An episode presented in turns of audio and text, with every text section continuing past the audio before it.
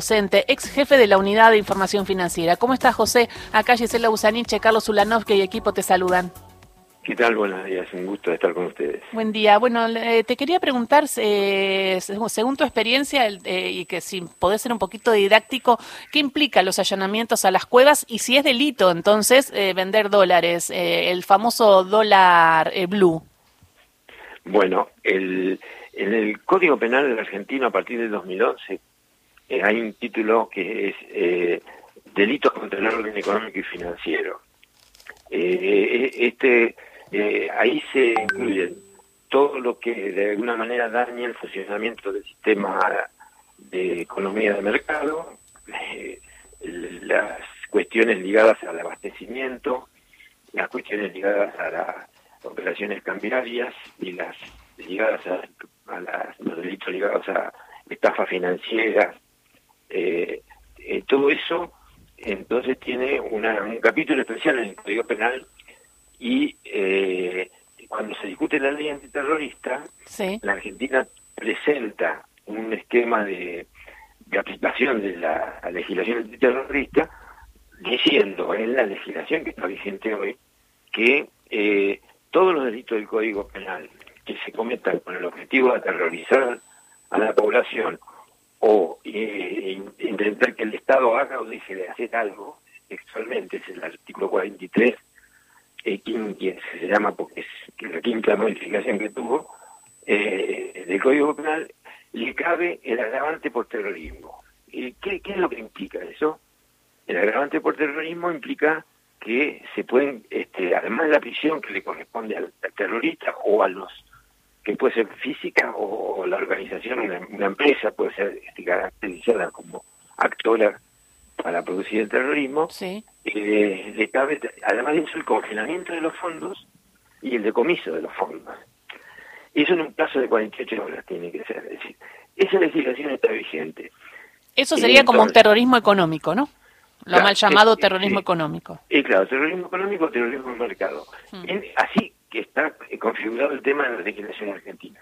La denuncia que hace el presidente a través de, del doctor Ubeira es intimidación pública que eh, justamente eh, utiliza el daño contra eh, el, orden económico y financiero para este, generar una desestabilización este, del mercado y una, y una corrida cambiaria que puede terminar en una corrida de depósitos y, digamos y en un proceso hiperinflacionario que yo creo que es el objetivo este de, de, mi ley dicho abiertamente por él y, por el, segundo de él.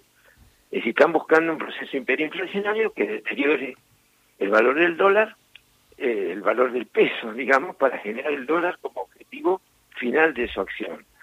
Esto que, eh, digamos, produce miedo a la población y por la experiencia histórica de los golpes de mercado, hace que la legislación vigente le corresponde como delito precedente lo que se denunció de intimidación pública y falta a mi criterio el, el, agravante por el tema de terrorizar a la población, con lo cual hay instrumentos legales dentro del Estado argentino y a nivel internacional, porque eso estuvo avalado por el Grupo de Acción Financiera Internacional para su eh, convalidación de que la Argentina estaba en orden al, mundo, digamos, cuando aplicó esta legislación y la aprobó, que este, permite hacer no solo este, la denuncia de, de, de inmigración pública, sino la denuncia del terrorismo para aplicársela a los que eventualmente están ligados a toda esta maniobra.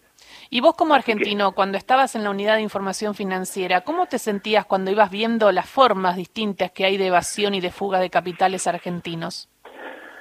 Bueno, mi visión, la que me quedó de la experiencia de haber estado no solo ahí, sino en los otros organismos de recaudación y de aduana, es que eh, el tema es la voluntad política, digamos, de la aplicación.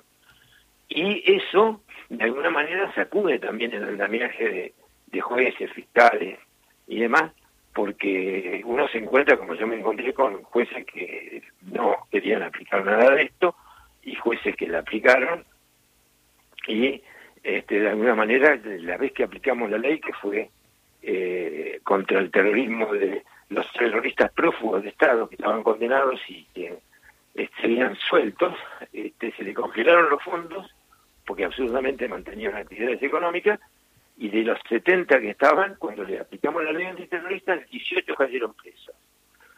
Y esa cuestión no tuvo mucha difusión en su momento por las cosas que pasan en Argentina, pero eso fue en el 2000, entre el 2012 y el 2015, cuando empezamos a aplicar la ley. Es así, que la ley está vigente y hubo un sector judicial que aceptó aplicarla en el caso del terrorismo de, los prófugos del terrorismo de Estado. Con el mismo nombre están prófugos, digamos. Pero bueno. Claro, ya, ya se vista gorda, una, una justicia que actúa y otra justicia que no actúa, ¿no? Acá está Carlos. Eh, buen día, Batela. Eh, le quería le quería preguntar si usted siente o piensa que eh, esto mismo que inquietó al presidente de la nación y que originó su denuncia eh, está debidamente interpretado en la gente de a pie, así como se la llama. Bueno, yo creo que por la experiencia de los golpes anteriores, porque esto está en el 89, la hiperinflación, este, fue una decisión política de los grupos económicos para adelantar la entrega del gobierno a No es que es una cuestión pacífica desde el punto de vista institucional. Van por el, por el, por, el manejo del poder. Y lo hicieron en el 89, eran mucho menos poderosos que ahora, que porque estaban las empresas del Estado, todavía el Estado tenía más poder este, económico en el, en el tema. Eso desaparece, después hubo golpes eh, en el 2008, después hubo golpes en el 2000, en el 2008, y en 2014 hubo una devaluación presionada también por ese grupo, hubo denuncias en ese momento a Shell y a, Pero... los actores. Pero es, eso, eso, es lo que está ahí. Lo que siento yo es que siente la gente que siente pánico cada vez que el dólar se dispara, eso lo saben.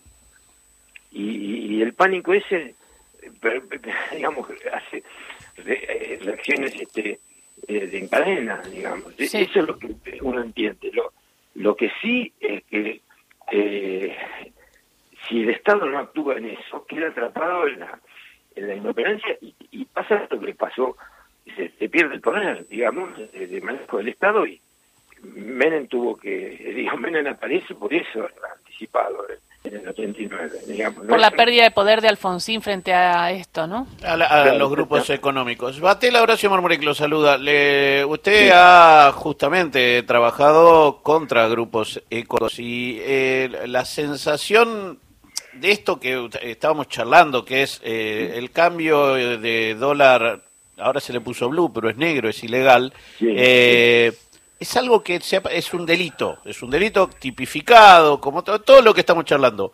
Eh, para un montón de personas de a pie es, no es delito, sienten que es la cotidianeidad.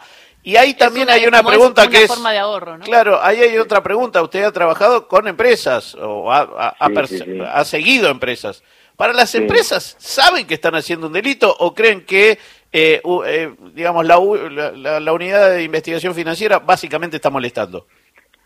Bueno, la, banca, hay una oficina en los, en los grandes bancos, yo supongo que en esos 18 bancos que se allanaron la semana pasada, debe haber algunos nombres muy importantes, por eso yo planteé que es un absurdo que no se conozca públicamente eh, los nombres de los allanados ni, los nombres de las casas de cambio que están ligadas. Pero bueno, eh, eh, esa situación a nivel de, los operadores saben que es ilegal, porque no es que son bancos que operan en Argentina, nada más en ningún lugar del mundo es la locura que es el centro del porteño cuando este, el horario bancario, el, el de cambio parece este, digamos que lo canta todo el mundo. Cambio, cambio, eh, esto lo he visto en otro lado, es así.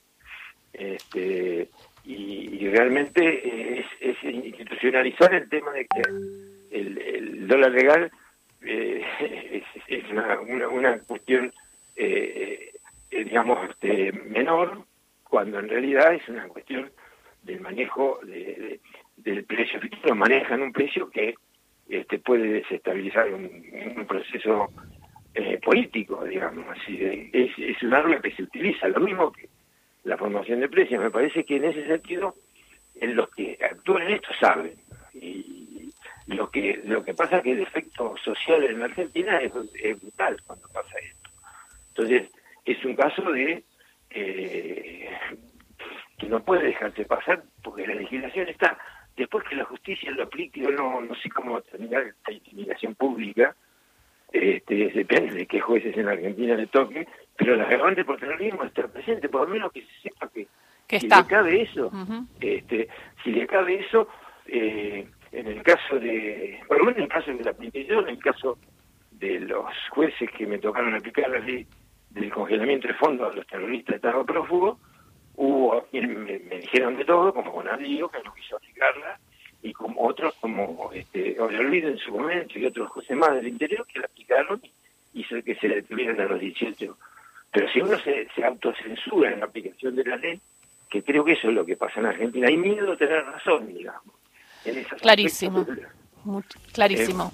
Eh, así que, bueno, queríamos entender un poquito esto y todo lo que está haciendo eh, desde el Ministerio de Economía con sus denuncias, desde la aduana, desde la FIP con las denuncias y la justicia que, como vemos por ahora, está actuando, veremos qué sucede, eh, pero tener un poco su experiencia en este marco. Muchísimas gracias, José Batela, por hablar con Radio Nacional. Bueno, gracias a ustedes. ¿eh? Beso grande. José Batela, economista, docente, ex jefe de la Unidad de Información Financiera de la UIF.